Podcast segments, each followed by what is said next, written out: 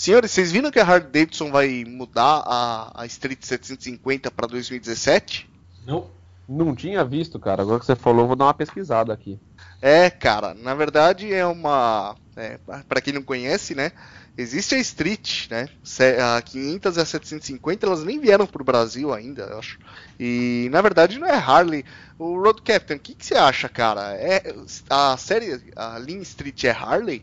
Olha, até onde eu sei é assim. É? Harley é V-Road.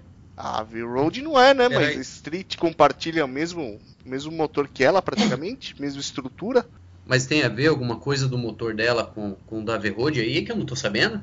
Então, ela usa o motor em 60 graus refrigerado a água, que é o certo. Revolution também, que, que é baseado no motor da, da V-Road. Essa tecnologia aí é aquela desenvolvida com a Porsche. Aí eles estão mudando né, para atingir principalmente jovens e mulheres. E o que eles mudaram aqui não é possível. É, eles melhoraram o freio e a alavanca de câmbio para as trocas de marcha ficarem mais precisas. Pô, tô estragando a Harley Davidson, cara. A Harley não precisa frear, nem trocar de marcha desse jeito. moto foi feita tá, Ela tá vindo pro Brasil agora, então? Então, parece que ainda não. Eu tô esperando há tempo vir uma, uma Yamaha que era pra, ser concorrente da, da 883, acho que era Bolt Star, uma Bolt, coisa assim. É igualzinha, cara. Até é hoje essa porra não apareceu, cara. Então, isso é lenda, cara. Essa história aí dessas 500, dessas, dessas 750 aí eu já ouvi, ó, na época que eu comprei a merda Kansas, cara. Eu, já, eu compro essas merda aqui no Brasil e lá fora a galera começa com essas porra forte aí. Então isso aí é tudo lenda, cara. Até chegar, até ter interesse em vender, até o Brasil pensar em ter mercado assim é muito estranho. É, para variar, né? Não, bicho, verdade, a nossa, a aí o cara tá esperando uma multinha decente. Eu comprei, o cara tem que comprar virago usada, o cara tem que comprar. Não, não rola, cara. Não rola. O cara tem que comprar Sheldon usada, né? Tá, tá uma bosta. Mas talvez isso seja é, talvez a, essa moto venha para cá porque o valor da 883 já está bem alto, né? É só para quem tem grana mesmo. Poxa, você vai comprar uma moto de 800, 900 cilindradas e ela já passou dos 40 mil, não passou? Passou, Exato. tá 43 não é eu acho. Com 883, eu não tenho dinheiro. Eu não tenho dinheiro para ter uma 883, mas para mim acho que a 883 é mais do que suficiente para ser uma moto de entrada da Harley, cara. Não tem, a Harley é, é, é motor, é, é, é cavalice. Não sei, tem que ser, tem que ser assim. Então, mas quando 83 já é um fraco, 28, 29 mil tava bom. É, o problema é o preço de tudo, né? A Heritage nova tá 70 pau. Ui! É que o brasileiro é, paga, Essa é uma né, forma de dar uma filtrada aí nessa galera aí. O brasileiro paga. É, isso é verdade, né, Road? Harley Davidson não é para qualquer um, né? Exato. Imagina, você, você vai começar a ver os caras dando de bombacha aí, que é aquelas capas de chuva de, de Shadowzeiro, sabe? Andando de, de, de, de essas capas de chuva de. Putz, agora me falhou, cara. Eita, eu tô desconcentrado hoje, galera. Deixa eu. Daquela de PVC, aquela capa de PVC. Estoura essa parte aí, porque eu vou pegar uma água ali e deixo dar uma concentrada aqui. Beleza. Só dar um adendo no que o Marco falou agora há pouco. Estragando aí a parada de vocês. Harley não é coisa para qualquer um, mas é, isso me lembrou uma história já dos anos 50 em que os caras maus, os maus motoqueiros, os bandidões, começavam a queimar a imagem da Harley e a Harley falou assim, não, isso só representa 1% dos nossos compradores e tal. Vocês estão entendendo a conversa onde chega nisso, né? Mas, não, cara, a Harley não é a moto para ser para qualquer um. Ela, eu acho que a, a, a 883 ela poderia vir para o Brasil com preço justo se toda essa questão tributária não rolasse. Ela teria um preço bacana, cara. A gente ia poder comprar 883 bem de boa. É, então, fora, né, a, a brincadeira e tal, é, o preço que vem a Harley Davidson tá muito absurdo, cara. É, tá foda. Uh, eu acho que a 883, até pelo preço que ela, que ela custa, pelo preço que ela, que ela custa nos Estados Unidos, ela devia ser bem mais barata aqui, cara. É, com, todas as, as motos da Harley Davidson, na verdade, deveriam ser mais baratas, né? E Olha, Marcos, além, além disso, cara, eu não vejo outras... tanta diferença. Perdão, eu não vejo tanta diferença na conversão do, do, do real para o dólar no valor final da moto aqui. Se você pegar lá a moto que é, que é 20 mil dólares e calcular, o do, é, é, e calcular em reais, não vai dar tanta diferença aqui no Brasil, não. Se você for ver bem, é, não é tanto o imposto, É, é quanto a marca é, acha que o cliente vai pagar naquele veículo, entende? Assim como os carros, eles se adaptam ao mercado. O mercado está pagando X, a gente vai oferecer a esse valor. A gente não vai jogar menos nem a mais. Se eles jogarem a Harley acima do que eles vendem hoje, eles vão. Claro, as vendas já estão caindo, já caiu muito. Tá muito difícil vender moto aí. Mas é, se eles jogarem abaixo também, eles vão estar tá perdendo grana, porque a galera paga esse valor que eles estão é, cobrando agora. É, a galera paga. É que, que, se você tivesse a 883 um pouco mais barata, acho que você teria um público maior para ela do que tem Com hoje. Certeza. Aí, a galera. mais gente comprando ela como modo de entrada, depois usando ela de entrada para as maiores da Harley também. É, então eu acho. Você sobe o preço da moto de entrada, a galera não consegue nem escalar depois. Que nem o pessoal que compra hoje a Midnight, poderia estar tá comprando ela. Apesar de que eu não sei mais quanto que custa a Midnight, faz tempo que eu não olho o preço dela, mas ela tá, tá abaixo, né, da, da 883. Mas e o custo de produção 8, de uma assim, Midnight, assim, que é em boa parte plástico, né? E, e uma Harley, é, você está falando a Midnight, que, que tamanho, que cilindrada que ela é? Ela 950. é 950. 950, a 883 hoje né, é considerar 900, porque geralmente as marcas dão uma arredondada para cima e a Harley não fez isso. Isso. Então, é, se, se você for ver bem, o, o valor delas não dá tanta diferença assim entende? Pelo custo de produção, esse tipo de coisa, talvez a Midnight poderia ter um valor até mais reduzido. É, pode ser pelo material que ela é feito, né? Vamos ver se eu acho ela nova aqui. Quanto que tá ela? Vamos, vamos tô, fazer uma abrindo. Tô abrindo Deixa eu dar uma olhada na internet. Tá? Eu Isso. tinha fechado. 39,990. 40 pau. 40 pau? Ah, é bom, ah, até que não tá tanta diferença, vai. É, pagar 40 pau na mid e 43 na, na Iron, eu pago 43 na Iron. Talvez o pessoal. É, tem que ver a questão de conforto. Né? O conforto, conforto né? da, da Midnight é bem superior ao conforto de uma, de uma Iron. Cara, quem compra Harley Davidson não tá pensando em conforto, velho. Não é não, pra ser sim, confortável. Sim. no custo-benefício, caralho. Eu tô falando disso, não tô falando de conforto, de, de outra coisa. É que a, a 883 não é feita pra ser confortável, cara. Ela é feita para vibrar, fazer barulho e puxar o que você amarrar atrás dela. É um trator. Por isso que a moto tem mulher lá fora, porque ela vibra no cu. Nossa, BN, puta que pariu. velho. Não é não, cara, é um massageador de bolas portátil. e olha, você, quer, você quer massagem nas bolas, anda pro CG. E ele cozinha as bolas também. Você quer massagem nas bolas, vai andar de CG. Cara, até que ela não cozinha tanto as bolas não, viu? Não sei se é porque eu rodava com comando avançado, a posição muda um pouco, mas não cozinha tanto não. Não, mas já vi alguns reclamar, não sei qual a tua altura também, se isso influencia, mas já vi a neguinha andar de perninha aberta, assim, sem dar. É, depende do, do ritmo também. Você tem que deixar o motor refrigerado. Como o motor é refrigerado a ar, ou você deixa bater o ar ali e refrigerar ele, ou você tá fudido também, né? É, o cara começa a andar de 883 já começa a abrir as pernas aí. Já é a ideia. Opa, não é para falar isso, né? É, então, essa é a ideia, né? É o é esse. Não é? Ah, bicho, só semeia Discord e os outros vão lá e regam, mano. Eu achava que era. ai, ai. É isso aí. Cara, não, mas assim, ó, não, não sei qual é a opinião de vocês com relação a, a, ao comparativo que eu vou dar com essa Harley que vocês estão falando, a 500 e 750. É, mas entre pegar essas aí que não são Harley, eu prefiro pegar uma Boulevard 800 que para mim é uma máquina que desde moleque eu tenho um tesão, assim, sabe? Até nas antigas. Então, entre a Midnight e a Boulevard 800, a antiga, eu fico com a Boulevard 800 antiga. Agora, essa traseira da M809 é horrorosa, cara. Mas sabe que eu não me atendei? Eu olhei aquela bolha na frente, eu não cheguei a olhar a traseira, não. A traseira, a lanterna é feia. Antes ela tinha uma lanterna que parecia o Batman, cara. Era da hora. Mas você sabe que você, a gente tá falando dessas motos aí. É, fora do Brasil tá tem a, a, Sheldon 400 e a Dragstar 400. Só que a Yamaha e a Honda são burra pra caralho e não trazem essas motos pro Brasil, né? Que a Rachal pode vender essas motos aqui. Cara, fora do Brasil. Olha pra tem... traseira da Fat Bob eu vejo o Wall-E, sabe, do filme? Aquele robozinho. sou... Verdade. Tá velho. A beta da Fat Bob, irmão. Então você sabe que fora do Brasil. sonho em forma de estilo. Você tem a Shadow 125 e a V-Star 125, pô. V-Star, esses motores, acho que o cara consegue comprar motor de aí no Paraguai. Quando eu comecei a rodar de moto, alguém falava isso. Nunca fui atrás, mas existe história assim de que na, no Paraguai tu consegue uns motorzinhos em V pra colocar em motoca pequeno, Ah, é? assim, de baixo cilindrada. Interessante. É, se o cara quiser montar um, um protótipozinho é bacana. É, o ruim vai ser legalizar uma porra dessa aqui no Brasil, né? Hã? O ruim vai ser legalizar uma porra dessa aqui no É, Brasil. não, não legaliza. Não legaliza. É, não, é difícil. Eu tentei legalizar um triciclo, não deu.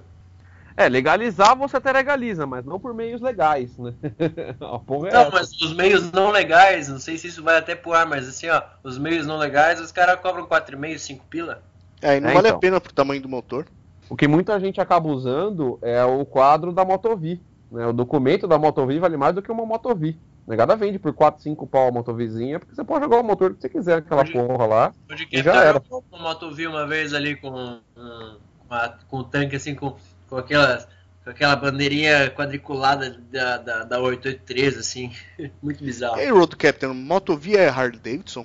Ela foi, né, uma jogada aí é, da Harley para entrar no Brasil, né, que eu conheço. Foi, foi esse o lance, foi tipo uma, uma É a jogadinha. história das importações, lembra?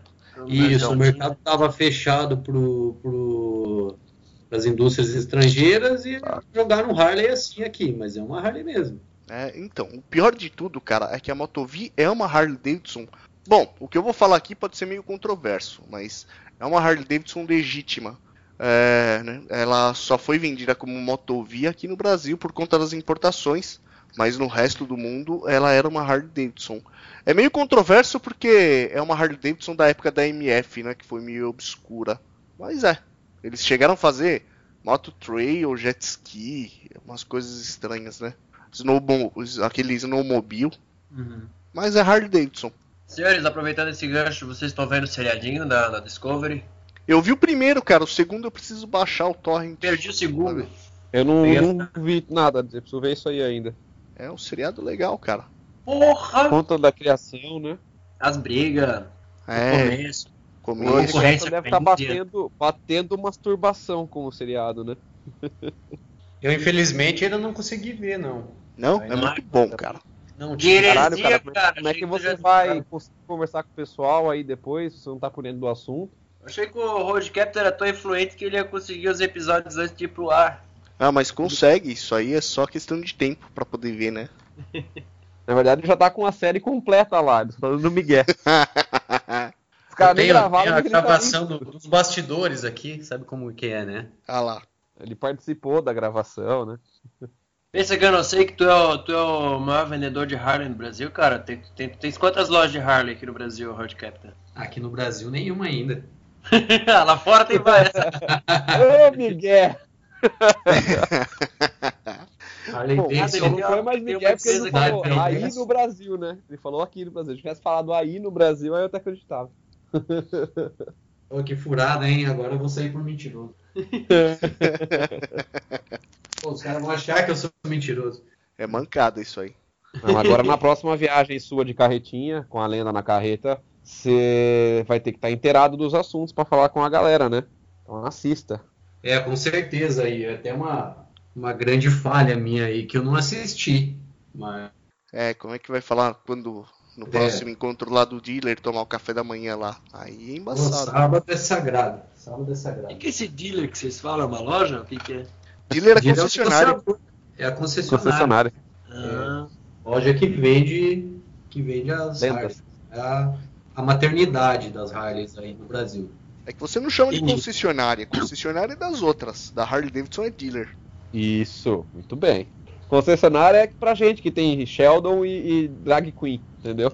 É, Não, mas de verdade, se você for ver bem, tem uma grande diferença. Se você entrar numa, numa concessionária da Yamaha, por exemplo, você vai ver lá um monte de moto enfileirada, né? Um vendedor lá que é chato pra caramba.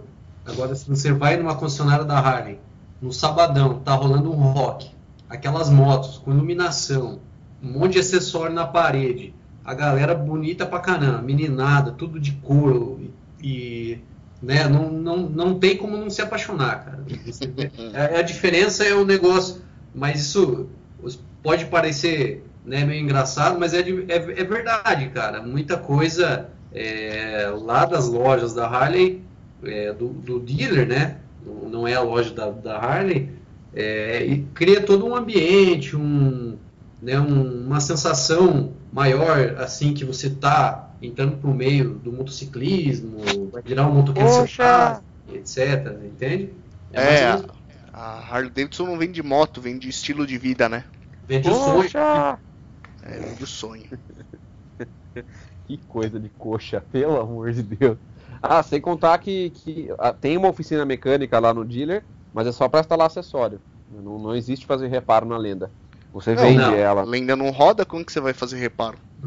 Não, se você quebrou a sua lenda, quer dizer que você andou com ela. Aí você- Aí você estragou a sua lenda. Lógico. Não, tudo lá é. Você passa o chassi da moto. Se você teve um acidente, tortou um paralama, alguma coisa assim. Sabia? Isso é, isso é real. É real, eu vim. Você, você passa o chassi da moto, ele vai ser encaminhado lá para a fábrica nos Estados Unidos. Se for alguma peça que, que tem a cor específica da tua moto, eles mandam pintar, fabricar a peça é, no mesmo molde como foi feita da tua unidade. E eles mandam para o Brasil. Aí sai caríssimo. Um tanque de gasolina aí você vai pagar mais de 10 conto. É por aí. É, é tudo pelo. Panoramas, mas vem tudo padronizado, bonitinho, sem erros. Então quando você dá, quando você pega um pouquinho, você tipo desceu a moto sua da carretinha e rodou os 500 metros para chegar no, no evento. Aí a sua Virou calça ela? de couro, é, a sua calça de couro deu uma pegadinha na- na- no tanque ali embaixo no zíperzinho. Então se você consegue, hoje em dia você consegue arrumar isso então, esse essa lástima que acontece às vezes. Não, você consegue importar um tanque novo. Ah, bom, que bom. Arrumar no, no- no dealer, não. A não ser que você leva numa, numa oficina terceirizada, aí, uma, né, uma Não, paralela. mas isso aí, não, não, não, para, isso aí é sacrilégio, cara. Você tá louco. É, mas sabe que isso aí é legal, cara. Se você pensar bem, é, hoje as seguradoras cobram então em personalização, né? Ah, e aí você, é, se você, se, vamos supor, caiu com a moto, aconteceu alguma coisa, pelo VIN eles conseguem identificar a sua moto, exatamente a sua moto, com as personalizações que ela saiu e tal. E, e você recebe, vamos supor, um tanque novo aí. Ah, tudo bem, o tanque vai custar 10 pau. No fim, cara, o que você vai pagar é a franquia, que vai ser bem abaixo disso. Nem sempre compensa, sabe? É, se você for tentar recuperar a sua moto como ela era, ela era anteriormente, né, eu, tô dizendo que não compensa aí para os quebrados, né? Mas, por exemplo, assim, se você for pintar o teu tanque, você vai gastar 800, 900 reais para uma pintura aí que, que dá para o gasto. Né? A, a franquia da tua moto é 4 mil por, por baixo, por baixo, mais ou menos, depende muito da, da localidade. Então, uns 4 mil reais. É, pra, talvez seja um pouquinho mais que isso aí. E talvez seria melhor você derrubar a tua moto, ir lá num terceirizado, num, num Xing Ling e fazer essa pintura. Eu não.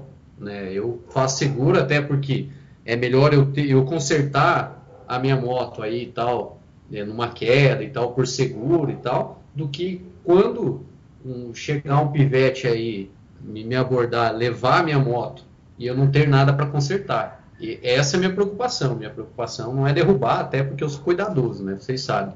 Mas o lance é mais o, o, o furto, aí, o roubo da, da minha motocicleta. É, o mais complicado é isso. Falando nisso, prenderam uma quadrilha aqui em São Paulo que tava roubando Harley Davidson. Vamos ver se Uh, acaba um rapaz, pouco aí- isso. É, acabar não acaba, mas deve dar uma boa diminuída, né? Então, eu, também prefiro. Dei sorte que até agora as Harleys que eu anunciei lá na página retornaram para os donos. É, atualmente, uma do Rio de Janeiro, se não me engano, eu acho que não voltou. Eu não tive comunicado disso, na verdade, o pessoal não me Uma deu. laranja Uma laranja que era de Curitiba retornou, retornou, é. sem nenhum problema, moto 100%. É, teve uma anteriormente que eu divulguei também que, que retornou. Ainda bem, né? Os proprietários aí tiveram sorte que a negociação, né, de certa forma, paralela com, com os bandidos aí deu certo. Isso aí tem muito, muito esquema, né? Mas essas quadrilhas aí são complicadas, cara. Agora a Harley estando em evidência no- na novela das nove, né, cara? Agora ser- complica um pouco mais. Agora deu uma complicada, cara. Vai virar ostentação ter Harley. O que antes era ter R1 1100.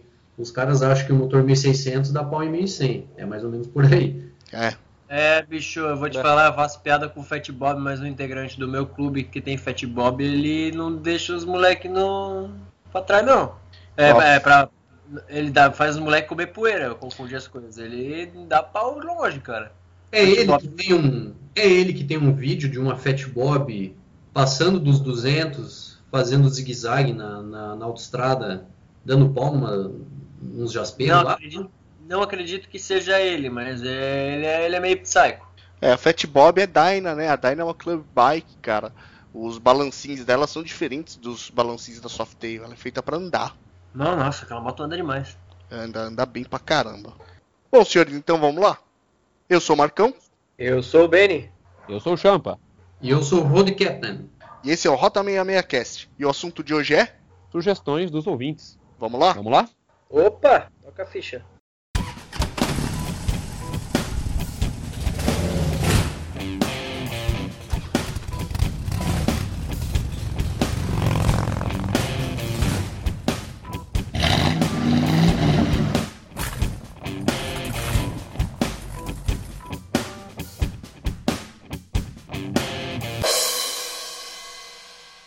Bom, senhores, é isso aí. É, esse é o episódio 20. Nós resolvemos fazer as sugestões dos ouvintes. Estamos uh, pensando em, em, fazer aqui a cada 10 episódios, então, sempre sugestões para poder interagir mais com os ouvintes, né? É, já que vocês nos ouvem, né? Toda vez nós queremos ouvir ou conversar com vocês também. E vamos lá. Então já deixa eu avisar o pessoal, nós ficamos com o nosso servidor de e-mail fora de ar, do, do ar alguns dias aí.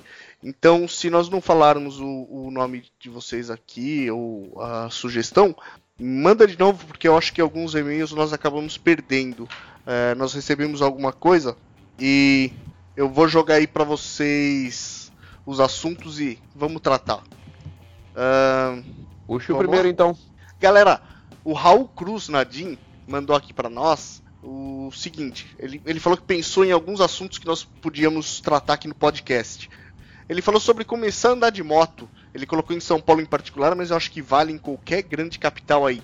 Ele falou que nas primeiras saídas dele, ele andava ocupando a faixa igual carro. Vocês também? Não. É, eu não, eu não, porque eu acho que eu comecei, ainda mais aqui por ser interior e o trânsito ser mais calmo, não. Não, eu, eu, eu comecei que nem mosca de padaria, assim, eu rodava em volta do, do, da quadra aqui de casa, até me acostumar a pegar o trânsito no bairro mesmo, um pouco mais longe. Isso assim, depois que eu comprei uma moto, acho que eu levei umas três ou quatro semanas para tentar ir pro meu trabalho. Daí eu fui, fui de boa, mas fui mais ou menos nessa linha do cara. Mas assim, me irritando já, porra, não comprei uma moto para ser um carro. Aí acho que deu três dias assim de ir pro centro trabalhar toquei pro corredor e fui a vida inteira. E meio que assim, tipo, foda-se quem tá atrás de mim, eu vou no corredor no meu ritmo, até eu pegar. É, eu acho que é um pouco normal a insegurança de quem tá começando, né?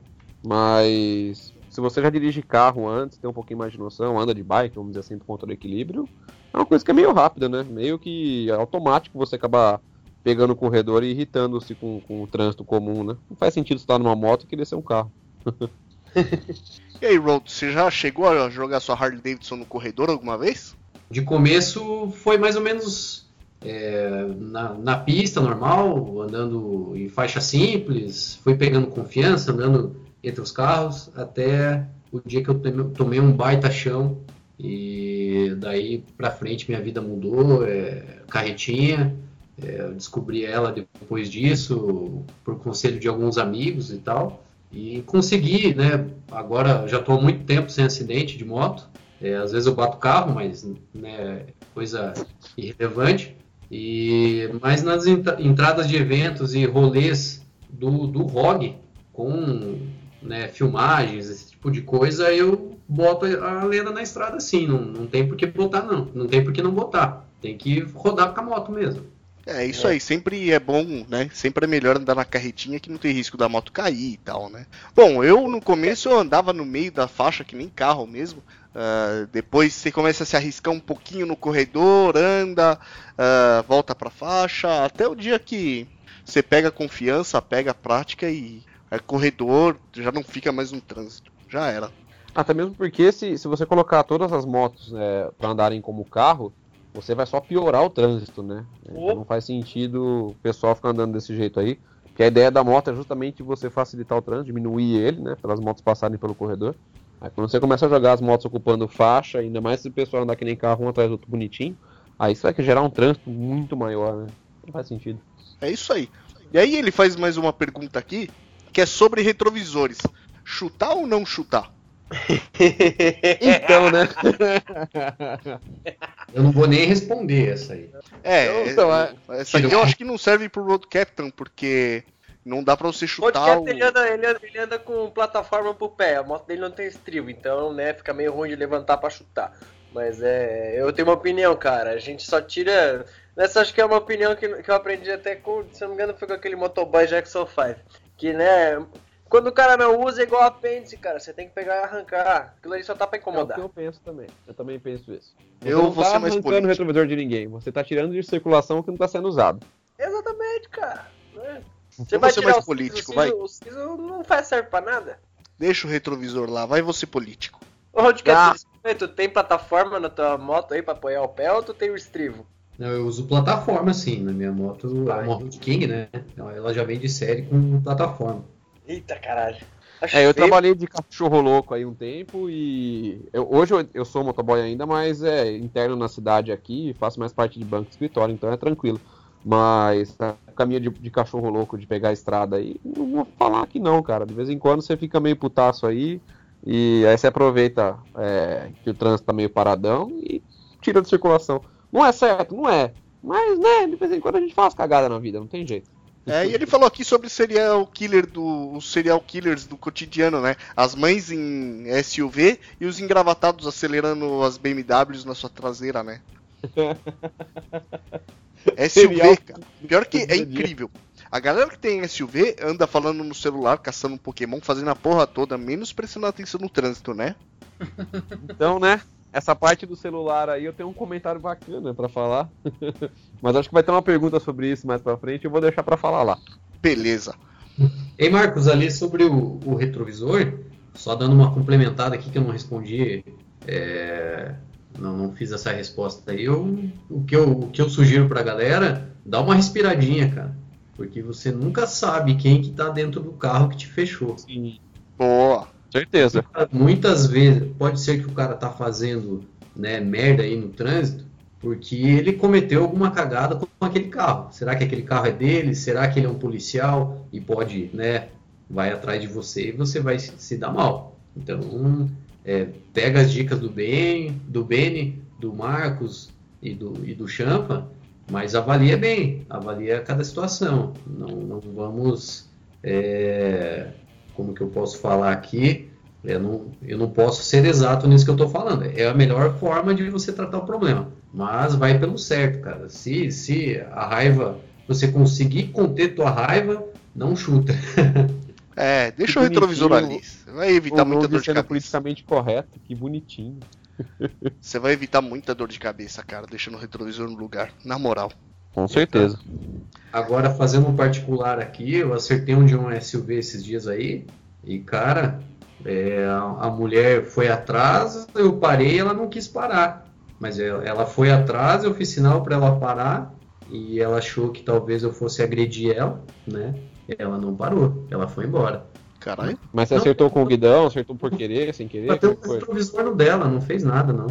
Mas Ah, tá. ela não viu, né? Tá, era, eu bati do lado direito do carro dela, ela não, não é uma distância que ela pode ver se aconteceu alguma coisa ou não. Então ela não foi atrás, eu fiz meia volta e não quis nem continuar no mesmo caminho que ela, não. Melhor evitar dor de cabeça. Ah, não, com certeza. Mas que é bonitinho ver o Road sendo politicamente correto, é. E o, lance do SUV aí é muito conforto, né, cara? A pessoa dentro de um SUV parece que ela tá num, num mundo paralelo. Ela tem pouco ruído do, do trânsito, é só o que ela é mais o que ela tá, né, do, mais do que os outros carros, do que o pessoal tá acostumado. É um carro muito confortável, é, é, você tá acima dos outros, você tem né, realmente menos Uma visão boa, né? Também. é uma visão excelente, mas de contrapartida, é, você está num mundo paralelo ali, está escutando tua música, você tem console pronto para você botar teu celular, tablet, o que for do lado, e a pessoa desconcentra, cara. É muito perigoso isso aí. Mas é um carro muito bom pra você ter engatar a sua carretinha, né? É um carro perfeito, Com certeza. não é? Depende do motor aí. né? É, mas sim, é um excelente, algo excelente para ele. Ai, caralho. Vamos lá, Marcão. Próxima pergunta pra gente aí. Vamos lá.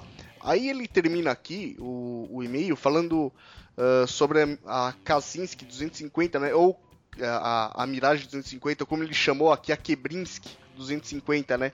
Por que, que a nossa moto, Tupiniquim barra coreana, não deu certo?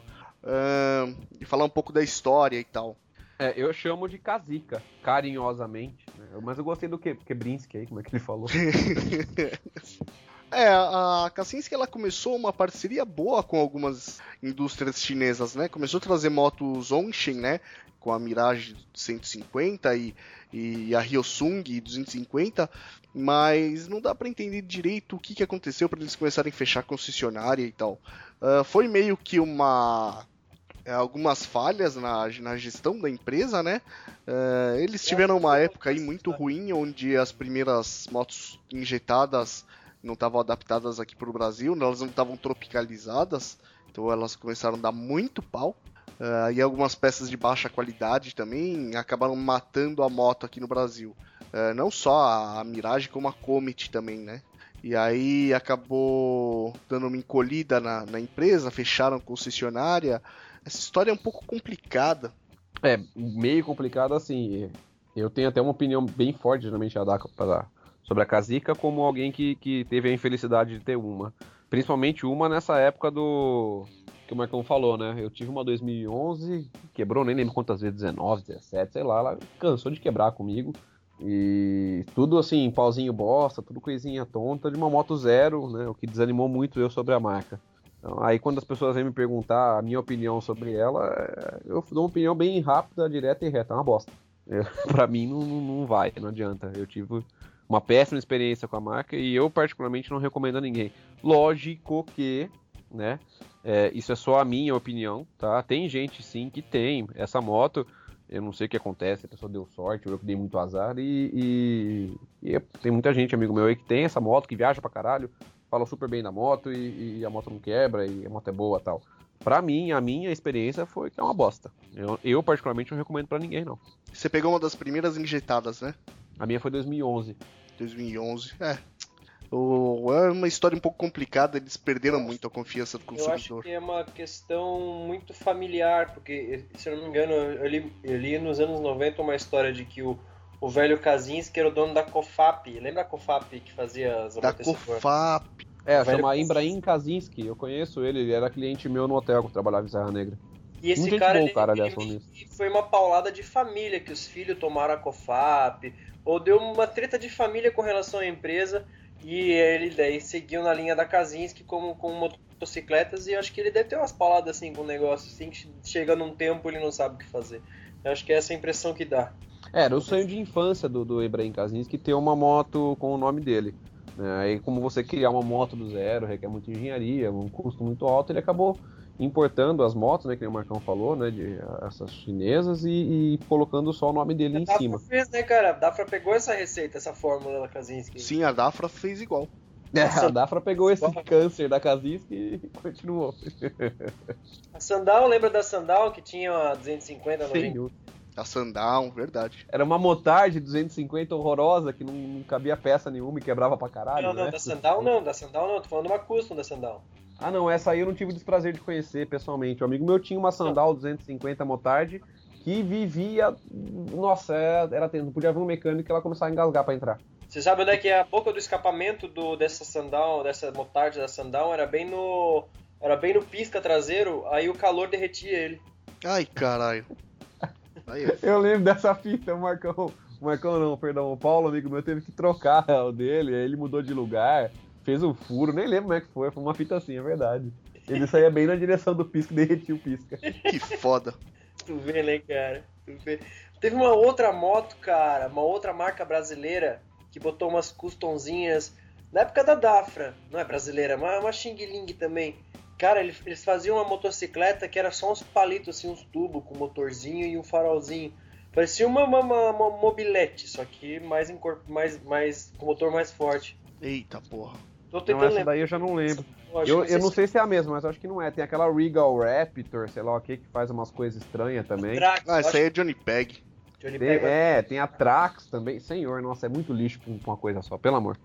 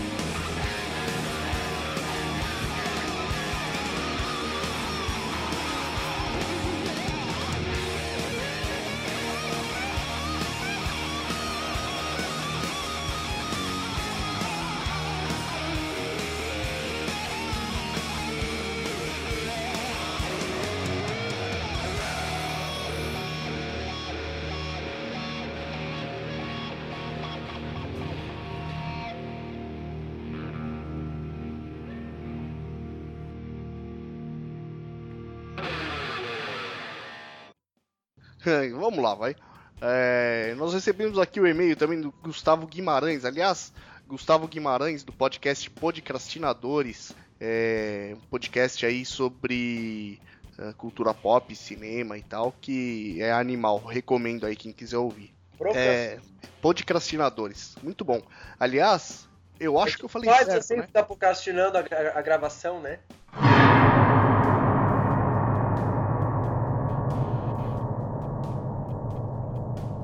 É o nosso caso, é verdade. Ai, cara, é verdade. Ele mandou um e-mail aqui para nós também, perguntando o que se faz em um motoclube enquanto integrante. Porque no episódio das mulheres, nós falamos que as decisões eram tomadas de forma melhor quando não se está num grupo misto, né? É, ele está perguntando aqui para nós que tipo de decisões são essas. O que, que uma pessoa faz em um motoclube enquanto integrante? Dependendo da hierarquia dele, quando tu é PP, tu limpa banheiro, tu serve a linguiça no churrasco, tu, né, tu faz o... Tu vai cuidar das motos no estacionamento, tu vê se tá lá. PP tem que se fuder, é, né? Dependendo da hierarquia, até as altas decisões que aí só os cabeças fazem. É, as decisões assim, pra quem tá de fora, o pessoal acha que tá no motoclube, é, é, sei lá, tem uma coisa muito fantasiosa em cima disso. A partir do momento que você entra só, você começa a ter uma visão mais profunda do que é estar em um clube. A gente fala em decisão porque é o seguinte, é, clubes sérios, e alguns clubes não sérios, mas no geral eles promovem eventos, promovem festas, promovem viagens, promovem encontros, é, pagam mensalidade, e tudo isso gera-se é, necessidade de ter uma organização. Então, quando você tem que reunir a galera para organizar essas coisas, e geram-se as dis- as discussões, né? Porque é um grupo de pessoas, cada um com a sua história de vida, com um pensamento diferente, e é nessa hora que você começa a ter a conversa, ter as discussões e tudo mais. Então, por exemplo, para organizar uma festa, você tem que ter é, é, um pessoal disposto a estar lá para conseguir o espaço, para conseguir patrocinador, para conseguir as bandas, ou para você organizar uma viagem que parece simples, mas nem sempre é, para você marcar um ponto de encontro, marcar horário, traçar uma rota, às vezes pegar uma pousada ou, ou conforme for seja. É, você fazer uma ação social, por exemplo, ah, vamos arrecadar fralda para o lar dos velhos da nossa cidade aqui. Beleza, isso aí você precisa de uma organização, precisa ser votado, posto em pauta, se vai ou não, é, ou adquirir algum bem para o clube. Então, esse tipo de coisa tudo gera reunião e gera-se a necessidade de conversas, né? É, o pessoal fica perguntando o que a gente faz. É, a gente faz bastante coisa, não faz pouca coisa não dentro de um clube. É, basicamente você vai votar a ascensão de integrantes, né? A meio escudo, a escudo fechado, eh, vai fazer votações, vai escolher eh, como o, o dinheiro do clube vai ser investido, né? No que, ah, se vai ter sede, se não vai, aonde vai ser essa sede, como a sede vai funcionar, as viagens oficiais do clube, que tem motoclube que tem umas viagens oficiais, né? Ah, vai Punições definir as também, né, regras, Marcelo? punições, tudo isso é, é, é votado dentro de um, de um, de um motoclube, dentro das assembleias. É, costumam ser movimentadas as assembleias de clubes sérios, né? Sim. Enquanto você lida com seres humanos, você é obrigado a ter uma, uma organização, porque o ser humano tem por tendência a não ser organizado, ser burro. É, não tem jeito. Tem que organizar, senão vira Brasil, né? Vira zona. Você vira É, não, bagunça. daí não, né? Quer marcar Tudo uma que vira saída- BR. Você quer marcar um rolê 8 horas da manhã, tem ninguém que chega 11 horas, 10 horas, cheio da ressaca, atrapalha, sabe? Aí por isso tem punição, sabe? É, é tudo esse tipo de coisa. É, é um, eu, eu, eu prefiro ver- pensar naquela, naquela coisa mais, mais, mais braba, assim, sabe? Tipo, vai, eu vou sair com o meu clube, tipo, a gente fica na nossa, a gente tem a nossa postura. É, é diferente de tu ver como é que acontece nas festas. A gente fica meio que um cuidando do outro, é, é extrema atenção total. No meu clube tem o esquema de escolta de um, de um, de um integrante de hierarquia maior. Então, é, tudo é um aprendizado, desde a fase do PP. Eu falo brincando o PP tem que se fuder, mas é porque se fudendo que a gente aprende. É fazendo merda mesmo, cara. A gente aprende tudo na vida errando ou acertando e sendo elogiado, sendo corrigido. Tudo tem detalhe. Cada passo Cada um tem sua função. Você ganha meio escudo, você já tem uma importância maior. Ó. Você já tem que dar exemplos menor, você já tem que saber começar a coordenar metade do caminho. Você já tem que estar mais safo. Você já vai ganhar a terceira parte antes de fechar. Já é outra responsabilidade. Aí chega na última parte, você já vem convidado para a reunião do escoleto fechado. Já é outro esquema. Aí rola a, a, a parte de política entre clubes, inclusive. Porque o que acontece? É, meu clube tem muito disso, assim, como aconteceu com o Champa que visitou o meu, o meu, a minha sede. Eu hoje é uma questão de honra minha ir com sozinho ou com outro integrante meu para a sede de vocês, conhecer vocês. É uma dívida que o meu clube tem com o clube de vocês. Esse tipo de filosofia muito existe. Então isso cabe aos coletes fechados, essa parte de, de socializar, de ser mais da organização, sabe? É bem legal. Tu tem teu tempo para aprender para poder aplicar para o clube quando tu estiver preparado para isso, um amadurecimento. É isso aí. E aliás, nós estamos falando de PP. PP é uma sigla para próspero pretendente. Ele é como se fosse o estagiário de um motoclube. Pequeno mesmo essa porra. Pouca porra, é, pinto pequeno. Pouca prática. É. E vamos lá, ele continua aqui. Ele tem mais algumas questões. Como é que é o PP do ROG? Desculpa perguntar. Não tem. A gente faz o. É, se você não quer ter esses problemas, entre pro ROG, cara. Que você não vai servir linguiça, você não vai limpar banheiro. Tudo tem, tem a pessoa certa da terceirizada, da empresa terceirizada que vai fazer. Ninguém se preocupa com isso, não. Aliás, tomar no cu. Isso é coisa de xixi lento aí, fica né, arrumando gente para fornecer regalias. É, pode, você é o, o requintado. Esse Aliás, ele não pode, quer dizer, poder, ele pode, mas é, seria meio que um. Ele cometeu um sacrilégio. Ele já mandou a foto da moto dele para nós, tá lá, publicada lá no site. E a moto dele tem alterações não homologadas pela Harley Davidson. Eu não vi. Manda pra mim aí, tá. deixa eu ver. Mando já. Uh, vou deixar o link aí no post então para quem estiver ouvindo também.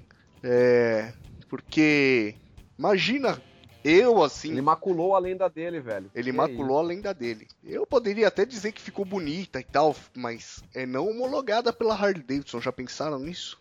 Cara, é muito perigoso isso. Complicado. Hein? A moto dele ficou linda, o cara. O cara passa 10 anos planejando uma moto, vai lá, o cara destrói. Tá, deixa eu ver aqui. Que mas, já... mas a história dele é legal, porque ele passou 10 anos, é, é não 10 anos, né? Mas ele passou um tempão sonhando com uma moto que não existia. É, que ele, ele viu a moto, achou que ela, ela era uma coisa, foi para os Estados Unidos, que a moto não existia aqui no Brasil, viu que era completamente diferente do que ele imaginou, se decepcionou. Aí ele falou: Não, já que a moto não existe, eu vou montar ela. Ah, e legal fez... isso, cara. Porra, da hora pra caralho. E fez essa coisa linda que tá aí. E eu vou deixar o link no post. Bacana. Porra!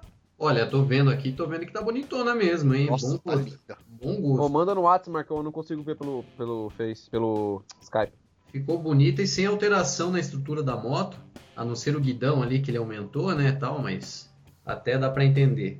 É, ela ficou muito nos moldes de uma das Fat Boys, não tem? Tem uma Fat Boy que saiu oh, assim, nessas, nessa coloração. Muito bonita mesmo. Bonito, hein? Muito bonito. Como é o nome dele aqui? Deixa eu ver. Gustavo Guimarães. Isso, Gustavo Guimarães. Aí, ó, parabéns, hein, Gustavo. Ficou muito bonita mesmo, cara. Bom gosto pra caramba. de bola, muito bonita a moto. Aliás, eu sou louco pra conseguir um parzinho de farol desse aí pra pôr na minha drag. Que Mas muito difícil. É, tem loucura. Um dia eu consigo. Se eu não conseguir, eu vou fazer. Mas aí, o cara pode é, pintar a moto nas cores do exército, mas se ele tivesse colocado Sons of Anarchy ali, ia ser ruim. o o cosplay aí, hein? Ele anda de farda também? Ô, Gustavo, você anda de farda? Poxa. Eu não consigo escutar. Bem, agora só um adendo, tá? Eu não consigo escutar alguém falar Gustavo não lembrar do pessoal do Sul aí. Ô, Gustavo! Desabalo, doce apeteco baseado no Oló. Um... Eita porra. Ô, bicho. Arrebite. Tá, ô, Gustavo. Tá monha. Esse que eu. Tá achando que é, que é pouca merda? Bom, continuando. Antes que a gente comece a dar risada aqui, já. Começa, eu começar a dar risada. Nada a ver aí, tiozinho. aí o Gustavo continua. É, perguntando se o motoclube se autossustenta, como é que ele faz para ganhar dinheiro, se é com as mensalidades entre os integrantes, exibições, excursões, eventos e tal. É, o motoclube, ele se autossustenta geralmente. É, a maior parte dos motoclubes tem uma mensalidade que o integrante paga e é destinada ao geralmente a sede, manter a sede, fazer uma festa de aniversário e tal. Além disso, tem motoclube que vende é, camiseta, boné, chaveiro, vende alguns itens para arrecadar um dinheiro também. E a própria festa de aniversário acaba às vezes gerando uma, uma renda aí para o clube se manter. É, devem ser poucos aqui no Brasil, mas fora do Brasil tem-se o costume de, de, das sedes terem bar e algumas sedes têm mais do que um bar, tem uma oficina mecânica, é, é, de pintura, de modificação tal. Mas aqui no Brasil acho que são poucos clubes ainda que tem isso, né? Isso é uma coisa, uma vertente mais americana que está chegando aos poucos ao Brasil aqui de, de o clube ter um, um negócio né, voltado para dar lucro ao clube. Vocês é... vendem droga não? Oi?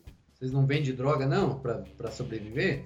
O nosso não. Nosso não. Olha que nós temos nosso bar, viu? Nossa sede é um bar. Não vende é um droga. bar da hora. Ah, poxa. Não, a gente só vende Não, só usa, eu só uso. É, eu Você acho que é um negócio para todo motoclube aí trabalhar com armas e drogas, né? Não, cara, a gente. Pior é que esses tempos a gente tava conversando meio que papo sério de bêbado, cara, de montar uma zona. Boa! Ah, mas você sabe que é o melhor esquema que tem na vida é você abrir uma zona. Acho que o Benny sabe a resposta de porquê, né? Eu também, mas não come não, cara. não, não rola desse jeito aí. Começar por baixo, cara. Coloca a mãe, a filha, a mulher. Caralho. Mas aí na zona, quem. Do, do motoclube, quem vai servir o, o drink é o PP? Com certeza. Pode ser. Boa. Fazer uma zona gay daí, né? Ixi. Puta merda. Queimei aí, né? Queimei, né? É, melhor não. Puta. Não, depende, tem, às vezes. É que tem, tá sabe que é engraçado que tem um, um, integrante de um clube aqui de Amparo que é dono de uma zona. A zona é dele, particular, não é do clube. E ele conta que tem muito cara que vai na, na zona, vão em dois amigos, na zona no caso, é, vão pro quarto pegar uma mina, e na verdade, chega no quarto, eles se comem, né? E, e deixam a mina de lado. Que é só pra galera achar que eles estão comendo a mina em dois. E os caras estão lá dentro. Vai que, né, tem algum PP ali que às vezes precisa dar uma ajuda pro cara, deixar uma roladura, sei lá. A função do PP é essa também, né? Não corta não, não corta esse áudio não, deixa. Não, eu vou deixar. Sei lá. Eu vou deixar porque depois ele, ele, ele vai ter que se explicar aí com os PPs da vida. Mas em off, o, o, o, presidente do, do meu motoclube aí, ele foi dono de zona por muito tempo, cara. Por muito tempo. É, é um negócio que é lucrativo com seus, é, vamos dizer assim, pormenores, né? Não é uma coisa tão sossegada, mas é lucrativo. Deve ser muito da hora. Conheço esse integrante de motoclube aí de Amparo, dono de zona. Conheço um pessoal lá de Montemor também. É, cara, o negócio é lucrativo. É, é lucrativo. Aí tá aí um exemplo de. de é, é, verdade, não vou falar o clube, é lógico, né? Mas tá aí um exemplo de clube que tem um negócio muito lucrativo. E se falir, você queima o estoque. Acabou. Você pode, você pode consumir o estoque, com certeza. Eu não sei se consome assim não, viu? Bom, continuando, é, ele está perguntando também, ainda o, o, e-mail do Gustavo Guimarães, se o motoclube convive bem com os amigos do clube, é, que são pessoas não integrantes que gostariam de viajar e conviver com o grupo, mesmo sem fazer parte de, de nenhum motoclube. E se um é, se um integrante de motoclube, se fica estranho ele viajar com um motoclube que não seja o dele. Então, Gustavo, esse tipo de pergunta é, é muito de clube para clube, tá? A gente pode falar, acho que, mais da experiência do nosso e de alguns que a gente conhece. Normalmente, pelo menos no nosso clube, a gente não tem problema algum do pessoal fazer viagem com a gente, desde que a pessoa se adeque à forma com que a gente viaja. Tá? Que ele siga a, a, a, o comboio nosso, o bonde nosso, que ele entenda os sinais que, que o ponteiro que esteja lá na frente esteja fazendo tal. Isso aí o pessoal a gente não, não vê problema algum. E é, é, lógico que, desde que combinado e tudo bonitinho, o teu clube tem um bom relacionamento com o clube que você está aprendendo a fazer uma viagem junto. Pelo menos o nosso clube, né, que é o caso meio do Marcão, não vê problema nenhum em você viajar com, com o pessoal do teu clube. Eu, eu, por exemplo, eu que moro longe da capital, meu clube é na capital, né, São Paulo, e eu moro no interior. É, gosto muito de viajar com o meu clube, mas infelizmente pela questão física nem sempre eu tô podendo estar junto com eles para viajar o tanto com eles que eu gosto. Então eu acabo fazendo muitas viagens ou sozinho ou com pessoas, com pessoas de outro clube. Como foi, por exemplo, agora acho que a minha, minha penúltima viagem, minha última e penúltima viagem foram com dois amigos de um clube aqui de Amparo. A gente foi, um final de semana a gente foi para Conceição dos Ouros em Minas e no outro a gente foi para Extrema e foi com pessoas de outro clube. Numa boa, numa paz, um respeitando o outro é, com a organização bonitinha sendo feita, pelo menos pro nosso clube não tem problema nenhum isso. É, o nosso clube aceita muito bem, né? O, o, pessoas que não fazem parte. Aliás, nós temos, né? Vários amigos do, do motoclube, né? Pessoas que não fazem parte, mas estão sempre lá, estão visitando nossa sede, estão viajando muito. E na verdade é bem legal isso. E Eu a questão acho, de. é, bem concordando com o que você tava, tava falando, assim, acho que é bem, é bem comum é, a gente aceitar pessoas de fora, pessoas que. Às vezes até muitas pessoas que são macaco velho já do meio, sabe, assim, que não tem vontade de entrar pelo clube por, por questões próprias sobre opiniões de liberdade e tal, mas a gente aceita bem, cara. A gente aceita bem, é bem, é bem comum esse tipo de coisa. Tu não vai chegar do nada se achando um amigo, né? Tu vai conquistar a amizade, depois tu vai andar junto e participar das paradas. E no ROG, Road, como é que funciona isso? No acontece muito. A gente tem a, as viagens que a gente faz, onde vai filho, primo, papagaio, vai tudo. Não tem problema não, mas é aquela coisa, né? Como vocês falaram aí no Motoclube Real, é, o cara não vai chegar do nada e vai entrar no comboio junto. O, o cara tem que ter passado pelo curso de pilotagem, esse tipo de coisa, porque a gente tem que garantir o nosso lado também, né? É, a gente demora para pôr a máquina na, na, na, estrada, mas quando põe tem que ser com segurança. E o, o lance aí da, da amizade, é, muitas vezes já são amigos de muito tempo que ainda não tiveram oportunidade de rodar com a gente, mas a gente né, sabe disso, ou às vezes eles têm moto de outra marca, aí a gente deixa um passeio que não tenha filmagem, não tenha nada assim, para ele estar tá junto. Mas a gente não fala isso para ele, não. Gente trata ele bem para o dia que ele quiser comprar uma, uma Harley Davidson para se enturmar mais. Aí sim ele vira amigo.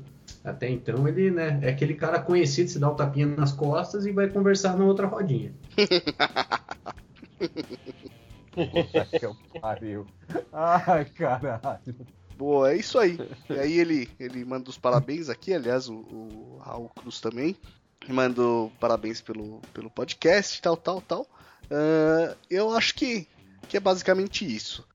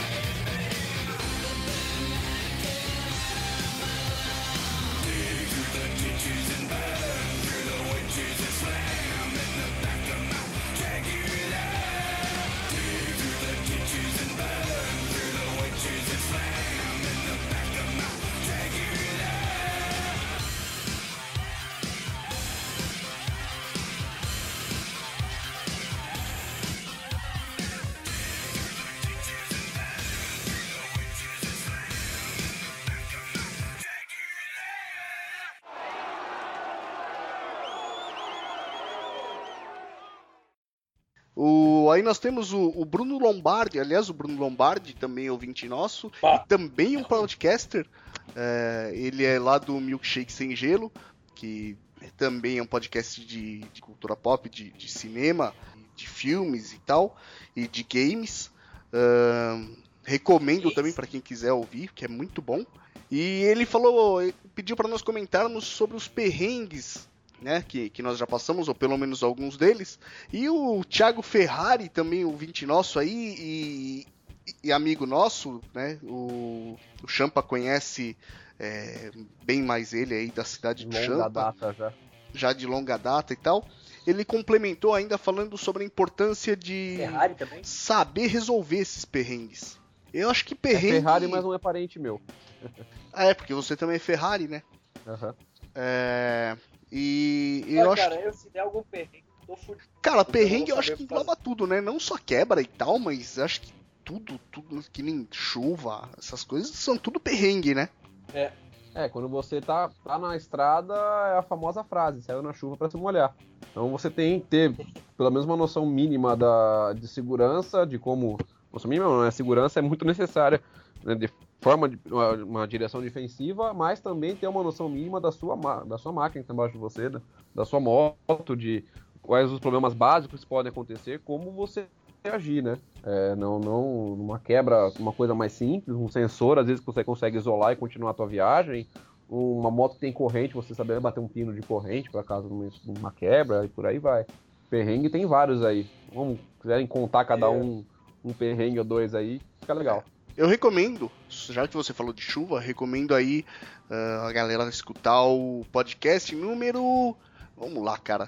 Eu não lembro, que é o Andando na Chuva. Eu vou pegar o número dele agora, Andando cara. na chuva. É, foi muito bom esse podcast. Ele. Enquanto Coloca você embaixo recomenda aí na descrição. aí, É, eu vou deixar embaixo aqui na descrição para o pessoal poder achar. Ahn, deixa eu, eu pegar o número que dele. eu recomendo também, cara. Eu recomendo também o cara andar sempre com aquelas vacinas da Motul, não sei se já ouviu pra pneu. Já. É um, um spray no É, o meu pneu ali, tá salvo por uma aquilo lá. goma, um Rota Isso ajuda 66 cast muito, número cara. Aquilo, 11. Ben, é um plástico Ajuda muito em pelo contato com efeito- o ar ele solidifica. efeito placebo, cara.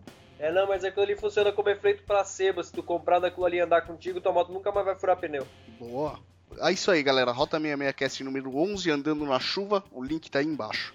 O, outros, já que, quer, já que o assunto é perrengue, a gente precisa lembrar também do, do, do cast número 8, que foi motocar e acampar. Um perrengue de quem quer viajar de moto e acampar também é, é, é foda acampar de moto por conta de bagagem ser reduzida e tudo mais. Então é um cast que é bacana aí pra quem estiver pensando um pouco nisso. É outro cast bacana pra gente indicar. E o cast sobre gambiarras também, Boa. que é o cast número 6. Também é um outro cast bacana para o pessoal ter um pouco mais de base aí para quando for viajar. Aliás, né, dando exemplo de um perrengue que foi foda, que eu passei, o Champa tava junto comigo, uma vez saindo do um encontro mensal do nosso motoclube, é, ali na cidade do Champa, lá em Amparo, ahn, duas horas da manhã, já era umas duas horas da manhã, não era não? Mais ou menos isso. Mais ou menos isso. Eu saio com a moto, faço a primeira curva, sinto o pneu ir pro chão. Ah, pneu traseiro da minha moto, furado. Ah, eu voltei pro, lá pro, pro bar onde tava rolando o encontro, né? Não tinha ninguém que nós conseguíssemos falar aquela hora. Ah, o Champa ainda fez o corre, conseguiu um lugar para poder guardar a moto. Isso era, uma, era um sábado às duas da manhã, né? E aí eu acabei dormindo na casa Sexta. dele para acordar, né? É, Era uma sexta que aconteceu e a gente acordou no sábado para fazer Isso. o corre. Aí, é, já era, já era sábado, né? Que já era duas horas da manhã. Nós conseguimos É, um lugar, verdade, Champa verdade. conseguiu um lugar para deixar a moto. ah, e aí acabei dormindo na casa dele lá em Amparo, para no sábado de manhãzinha, né? É, na- puta, nós acordamos cedo aquele sábado. Acho que umas dormir oito. tarde, acho que acordamos umas 7, 8 horas, acordamos já. É, umas oito já tava lá para poder desmontar a roda traseira e encontrar um borracheiro que fizesse. É, e aí. Você acabou usando um esquema de montar o, a- a- o pneu sem câmera, né? Sim, cara o, fez, borracheiro fez um esquema legal lá que, aliás, eu tô usando até hoje. Ele cortou uma câmera na metade e montou como calção lá da roda para não vazar o ar. E eu tô usando o pneu sem câmera. Aí. Ficou- ah, ele comentou que faz isso com o pessoal de CG, né? O pessoal de motoboy tá fazendo muito isso, mas e que nunca tinha feito num modo daquele tamanho. Se o Marcão queria arriscar, ele falou, cara, é, é o que a gente tem, a gente tá numa cidade pequena, não tem um dealer aqui. É, não tinha um dealer é, lá. Muito menos peça pra uma Harley. Né? Daí a gente acabou se virando e nessa a gente aprendeu mais uma, né? É uma coisa que eu nem imaginava que desse certo. Agora eu já tenho essa guardada no meu repertório de gambiarras, caso aconteça algo comigo um dia. É isso aí, alguém quer contar algum alguma algum perrengue mais? Bom, parte de perrengues eu tive vários aí. O, a gente comentou alguma coisa de óleo na, na, na, pista. Eu já tive um, um acidente com óleo que foi um acidente bem tonto. Eu tava com a CGzinha do meu trabalho indo para um sítio aqui na minha cidade, fazer um trabalho com meu patrão, e peguei uma, uma pocinha de óleo bosta na pista, caí em cima do meu ombro a uns 50, no máximo 60 por hora, e tive ruptura parcial de ligamento do ombro direito. Uma queda bem bosta que me rendeu aí quase três meses de cama. Mas hoje, nesse momento, né, né faz desde quinta-feira da semana passada que eu estou de cama de novo e de novo por um acidente trabalhando com a, com a CG da minha loja. É, quando a gente comentou coisa de retirada de retrovisor aí e de pessoal falando no celular, é, eu acabei de passar por um perrengue justamente por uma pessoa dirigindo e falando no celular ao mesmo tempo. É, eu estava numa rua, é, linha reta, longa, né? A moça veio sentido contrário e a, a minha direita, no caso, tem um posto de saúde e ela decidiu estacionar o carro dela em frente ao posto de saúde, tem as vagas que você precisa transversal. Só que ela cruzou a minha frente a coisa de 15 metros de distância de mim, eu tava uns 40 por hora, mais ou menos. Minha sorte é que não tava tão rápido. Só que ela cruzou, né? No momento que eu achei que não ia cruzar, e que aconteceu? Que eu chapei na frente do carro dela, era um Vectra. Chapei na frente do carro dela, a minha moto entrou debaixo de um carro que estava estacionado ao lado e eu voei, acho que uns 5 metros para frente. Rolei, tô com uma luxação maravilhosa no tornozelo esquerdo, uma dor no, no, no joelho esquerdo e um roxo gigantesco na minha coxa direita, que eu acho que foi o primeiro impacto meu no chão, foi, foi da coxa aí. A CGzinha, se não deu PT, foi muito perto, porque zoou pra caralho. O quadro entortou bem. O quadro não, o garfo dianteiro entortou bem. Eu vim entortar um pedacinho do, do, da pedaleira traseira também. Eu nem Porra, vi a moto mais, eu já caí dali. É, dali eu já entrei no posto de saúde, porque eu conheço o pessoal do posto ali. entrei andando, a hora que eu sentei na maca, que eu comecei, o corpo começou a esfriar, já senti o tornozelo inchar. Eu olhei, já tava vermelhaço, tudo ralado, dali eu já deitei e fui de ambulância pro hospital. Ah, beleza, tem aí mais 10 dias de cama até terminar essa luxação aí, porque a nossa querida amiga cidadã estava dirigindo e falando no celular. Daí, na hora que foi feito o BO, seguraram ali na frente, para completar a cagada, a animalzinha, ela está com o carro, não está no nome dela, ela comprou há dois, três anos atrás e não transferiu. A carta dela está vencida desde 2010 ela estava falando no celular e com a filha dela de uns dois anos de idade no banco de trás. Ela conseguiu fazer uma cagada dessa. Que beleza. Ei, Rod, já passou do carro. Ou digam. Lá em Brasília a gente teve muito pro problema lá recentemente agora, né? É, infelizmente perdemos alguns amigos aí por conta por, por, por conta do celular no volante, né? E logo depois que, que teve uma perda lá, é, já teve vários outros casos que chegam para mim, né? É, de batidas menores que foram causadas pelo mesmo problema e lá eles estão com uma campanha muito forte né, da, da questão do dirigir falando ao celular ou usando né, aplicativos aí. Jogando é, Pokémon. O cara tem que ter um pouco de noção que o mundo não é só dele, né, cara? A pessoa não vive sozinha, ela convive em sociedade. O teu direito acaba onde começa do próximo. Por mais que a gente brinque muito com vários assuntos, acho que esse assunto é um assunto que tem que ser muito, muito sério, tem que ser tratado com seriedade e realmente conscientizar o pessoal. Você pode matar alguém por conta de responder uma mensagem no celular mais rápido ou falar alguma coisa, uma fofoca ou whatever seja no, no celular. Cara, não faça isso, por favor. Entendeu? Não seja um babaca que faz isso. É, a minha, minha pancada foi simples, foi pequena, mas podia ter sido muito pior. Eu poderia ter quebrado o pescoço na hora que eu caí no chão, poderia ser algo muito mais sério, como já aconteceram com vários amigos nossos. Então, você que está ouvindo o cast aí, que dirige, que está aprendendo a dirigir e tudo mais, esse conselho nosso aí, sem brincadeira, telefone celular e direção, cara, não combina. Junto com álcool, ainda pior ainda.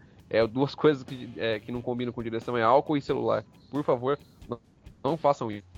e não adianta ficar mandando mensagem de áudio aí, que a gente vê muito, e a gente percebe quando o cara tá no áudio que a distração é quase a mesma de estar tá teclando né, na tela do celular aí por, por, por texto. Claro, mano. É, por, por áudio é a mesma coisa. É, não adianta. Quer mandar mensagem de áudio, conversar com alguém no WhatsApp, Facebook, caçar Pokémon, é, falar no celular? Vai de ônibus, vai de metrô, de trem, não de carro. Bom, eu tenho um perrengue aqui também. É, foi aí meio recente. Eu tava num, né, num rolê aí com, com a galera da, da concessionária, né? Que aqui eu tô falando concessionária, mas eu chamo de dealer. A galera nossa chama de dealer. Então a gente parou num restaurante, é, comemos aquela feijoada e tal, e subimos na moto e eu tava né, com uma namoradinha minha que eu tinha recém conhecido, né, fazia pouquinho, pouquinho tempo, não tinha intimidade, não tinha nada. Então começou a chover. Então a gente botou capa de chuva, né? Capacete aberto, harleiro, né? Então já sabe como foi. Então no, nos primeiros dois quilômetros já começou a me virar o estômago. Comecei a passar mal, passar mal e eu me segurando até que não estava dando para aguentar muito, né? Eu tinha que soltar uns gases, né? Um peidinho aqui, um peidinho ali. E comecei a ficar ruim, é, começou a me, me embrulhar o estômago e eu fui né, rodando para frente. Quatro quilômetros depois, comecei a levar murro nas costas e não entendia por quê. Então parei a moto e achei que tinha acontecido alguma coisa com a menina, tava passando mal, tava com medo. Então ela me falou, cara, tá saindo cheiro de peido pela gola da tua capa de chuva, cara. Então é mais uma dica que anda a galera que anda de garupa na chuva não peida não peida, porque o cheiro do peido sai pela gola. E vai tudo na cara da garupa que tá atrás, e ela sente. Caralho, no dia de mano. sol, você dá aquela levantadinha aí, né, beleza? E ninguém de trás vai sentir porque o vento bate ali já era, né? Sorte da garupa que ela é a última do, do caminho ali da moto que, que ela peidou, vai para onde, né? Ninguém vai saber. Talvez o cara da moto de trás, se for muito, muito forte, né? Mas se andar de capa de chuva não peida não, com garupa não. Você tá, você tá às vezes no bonde assim, você olha pro teu amigo na moto lá, assim, ele tá esticando a perna, levantando assim, assim, pô, deve estar tá ruim das costas, nada, filho da puta tá se peidando todo. Não tem como o cara peidar sentado, não tem, o cara sempre tem que dar uma mexidinha. Botar pro lado. Tem que dar uma aliviada na área de escape, né, cara? Porque senão a, o peito fica dentro da bunda, ali dentro da nádega, aí fica, ele estufa a nádega, você fica desconfortável sentado ali. Fica, fica no meio da nada, assim. Sente só aquele, aquele gás. Bolha, né? Você faz de conta que tá escutando um barulho esquisito na moto, dá aquela olhada no motor, olha pra frente no farol.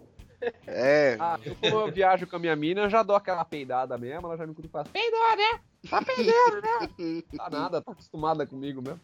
Dependendo da quantidade de quilômetro aí, tem que até dar uma afastada na nádega, né? Pra, pra abrir espaço. É. Dá pra colado. Você já cria aquela rota de fuga pro peido, né? Você dá uma levantadinha e joga uma das pernas geralmente pro lado, que é pra o peido já sair meio na tangente, assim, não vir é. pra trás, né? É meio é. de lado, você... e já vai embora, o karma dele é curto, não fica muito tempo na moto ali. É, porque senão não sai, ele fica apertado ali, fica zoado de sair, né? Fica, fica ruim, zoadinha. Aí você peidar no banco de couro, velho, faz uns barulhos muito escroto ainda. Sorte que o barulho da moto cobre. Essa é a vantagem de ter moto barulhenta. Vocês já tiveram algum problema com o banheiro aí? Cara, eu. Só número um. É, eu acho que eu nunca, eu nunca tive, cara. Eu nunca caguei na calça andando de moto. Não, né? mas é aquela coisa de, de ter que parar o trem, não tem onde fazer, ou tem que ir correndo para dentro do pôr de gasolina, alguma coisa meio desconfortável assim, que você tem que pedir ah, aquela. Eu já caguei, eu, você eu vai caguei no mato em evento já. Não em viagem, mas em evento eu já caguei no mato. Você vai eu... até a porta do, pôr de gasolina, do banheiro do pôr de gasolina, chega lá, tá fechado. Aí você tem que ir lá no caixa com as pernas trançando, porque você já não tava aguentando mais e tem aquela questão psicológica, né? Parece que, né, que o teu intestino ele tem GPS, né, cara? Você chega na porta, você, tá, você pode estar tá a 100 km, cara, com a mesma vontade. Você chega até 3 metros da porta, tá com a mesma vontade. A hora que você vai chegando mais perto, cara, aquela Aí fudeu. Aí, tipo, parece que ele sabe, cara, que você tá do lado do, da patente ali. Aí você bate na porta, a porta fechada, você tem que pedir a chave lá no caixa. Cara, aí eu desespero. É, o, o meu cu tem GPS, ele tá ligado quando eu tô chegando em casa. Você faz, eu faço hum. uns rolês longe pra caramba tal. Aí é de boa. Só que é só tá tipo descendo a serra da minha cidade aqui. A minha cidade como ela é entre montanhas, qualquer qualquer caminho que eu saia de Amparo, quando eu tô voltando, tem que descer uma serra. E, então eu tá descendo qualquer serra pra cá, meu, meu GPS intestinal já começa a dar sinal já e o, e o tatu aponta cag... na toca lá embaixo. Você cagou lá na sede, eu lembro. Cara, lá na tua sede eu tenho uma gola violenta, hein? Eu esses dias. Se, se sentiu em casa, né? É bom saber. Porque pra... não tinha jeito, cara. Eu tava fora de casa duas semanas já, daí é, ou eu cagava. Uma hora tem que cagar, né? É, eu fui pra casa da minha mãe esses dias e ela fez joelho de porco, né, cara?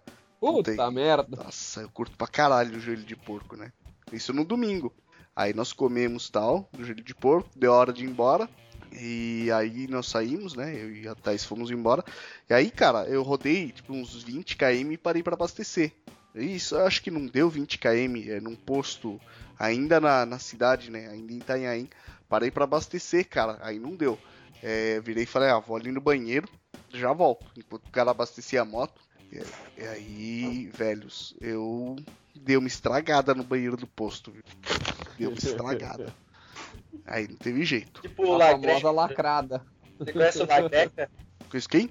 Lagreca é do Merdas Acontece do Hermes e Renato. É um que tá no Taitorama, ele se caga todo. Eita porra, conheço não. Nossa, eu não vi não. Hermes e Renato Lagreca, você vai ver quem.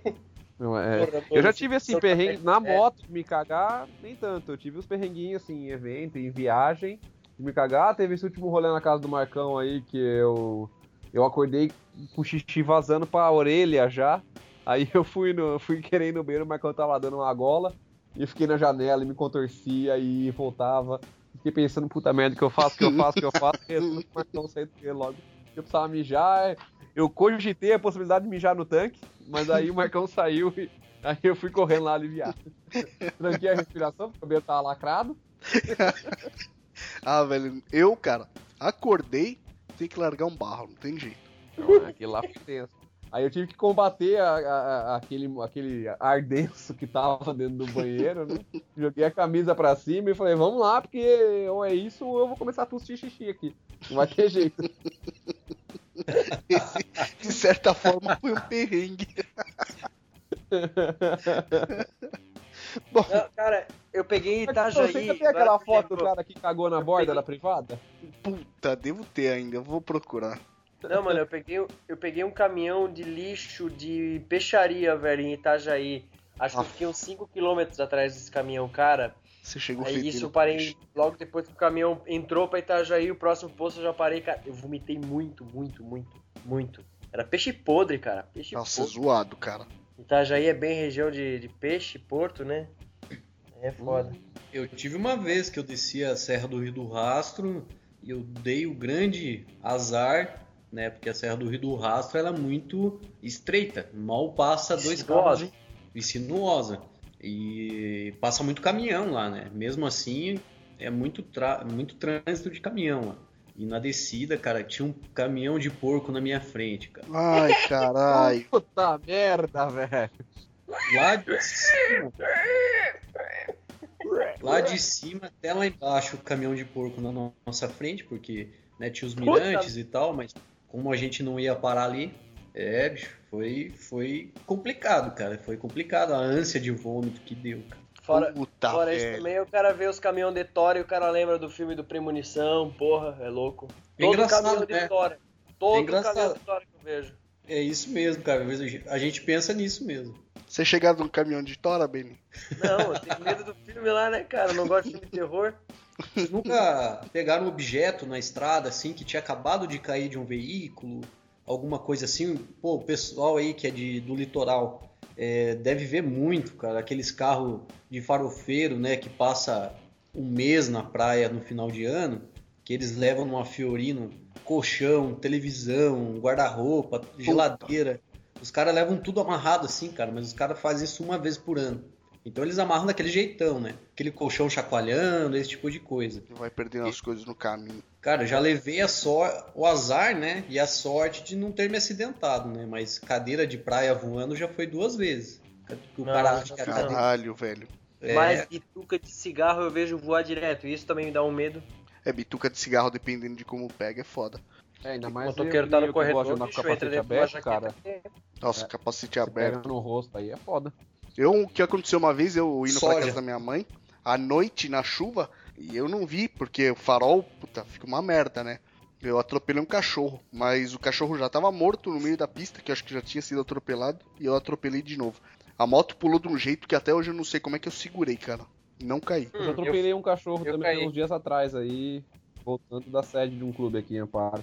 Sorte que o cachorro ficou um pouquinho na pista ali, eu voltei e ele levantou e saiu correndo. Eu peguei meio de lado só, não cheguei a passar totalmente por cima dele. É, é menos uma, que é foda, cara. Bom, vamos Bom. fazer as considerações finais então? Vamos aí. Vamos lá. Então Começa é isso, Mar- senhores. Espe- Espero que a gente tenha é, sanado algumas das dúvidas de vocês aí. Demos o nosso melhor novamente, né? Como sempre, deixem suas sugestões pra gente, pra cá. Mande pra gente as, as, a- as ideias para os próximos casts. A gente vai estar fazendo, que nem a ideia do Marcão aí, todo cast de 10 em 10 a gente vai estar fazendo um, um, um FAQ, né? Um, um- um perguntas e respostas aí pra galera. Pra gente poder estar estreitando mais esse contato com vocês. Isso aí, galera. Valeu por, por mais um- uma noite de paciência, um tempo de paciência, né? A noite porque a gente grava isso aqui à noite, mas sei lá a hora que vocês vão ouvir. Mas obrigado pela paciência de ouvir as nossas besterol. Hoje foi um programa bem, bem produtivo, gostei do assunto. Muito legal, na verdade, tá isso. trazer sempre a opinião e, e- e- e as perguntas de, de quem nos ouve. E, vamos tocar a ficha, cara. Tá muito massa participar assim com vocês. Ter a presença do Champa, meu parceiro, o Marco, que ainda quero conhecer, Road Captain. A gente ainda vai se ver muito na estrada, cara. eu de Shadow e tu de Harlow.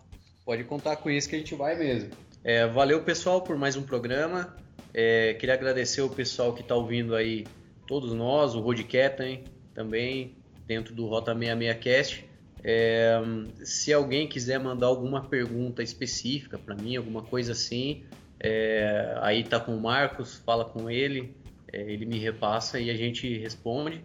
E já é o terceiro programa, ainda não recebi nada, né? Vamos ver se no próximo é, esse pessoal aí do Rota 66 Cash tenta desenrolar alguma coisa pra mim. Valeu, um abração aí, galera. Tchau, tchau. Moto abraços. É isso aí então, galera. Esse foi o Rota 66cast, rota66cast.com.br ou lá no Facebook, facebook.com.br rota66cast. Vocês viram aí, né? A gente tem que pagar o Road Captain, esse cara não pede pouco não. Então, se você quer ajudar a manter esse podcast no ar, acessa lá. A gente tá com um padrim, padrim.com.br barra rota 66cast. Eu vou deixar o link no post aí. E lá no Padrim você consegue colaborar com pelo menos um real. Aquele um real que não faz falta nenhuma, daquela moeda que se esquece no bolso da calça, vai descobrir 3, 4 dias depois, para nós é importante pra caralho. Então vamos lá, padrim.com.br. Você tem alguma dúvida, alguma sugestão? Contato arroba rota66cast.com.br. Valeu! É isso aí, pessoal. Muito obrigado pelo carinho de todos. Aproveitando também no contato arroba rota66cast.com. Você pode mandar também a foto da sua moto. A gente vai ter um prazer aqui em divulgar ela para você. É um prazer novamente estar em contato com todos vocês. Esperamos vocês aí no, no próximo programa. É, bom, boa semana a todos, bons ventos e champama a vocês. Só tem uma consideração aí? Contato arroba rota66cast.com.br. Ah, então vou quer que eu fale de novo? Eu falo de novo. Não, pode deixar assim mesmo. Então tá. Só faltou o Champa no finalzinho fazer um coraçãozinho assim com, entre, com a mão, sabe? E aí? Champama vocês! Geralmente eu faço isso, o Marcão espera aqueles 3 segundos de silêncio absoluto e fala, bicho. Bicha.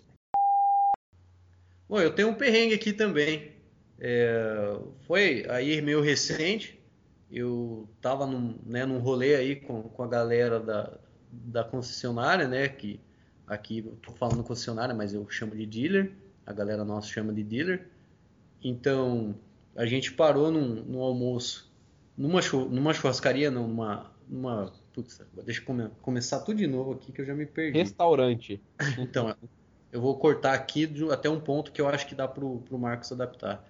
Então a gente parou num restaurante, é, comemos aquela feijoada e tal, e subimos na moto e eu tava né, com uma namoradinha minha, que eu tinha recém conhecido, né, fazia pouquinho, pouquinho tempo, não tinha intimidade, não tinha nada. Então começou a chover, botei capa de chuva, E que é aquela capa de chuva em forma. Ah, cara, chegou minha pizza, cara. Putz, peraí, peraí. Beleza, chega lá. Eu acho que não é pra eu contar isso aí.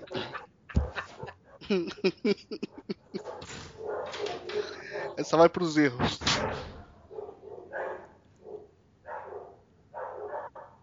Caralho, esse cachorro tá com fome, hein? Você viu?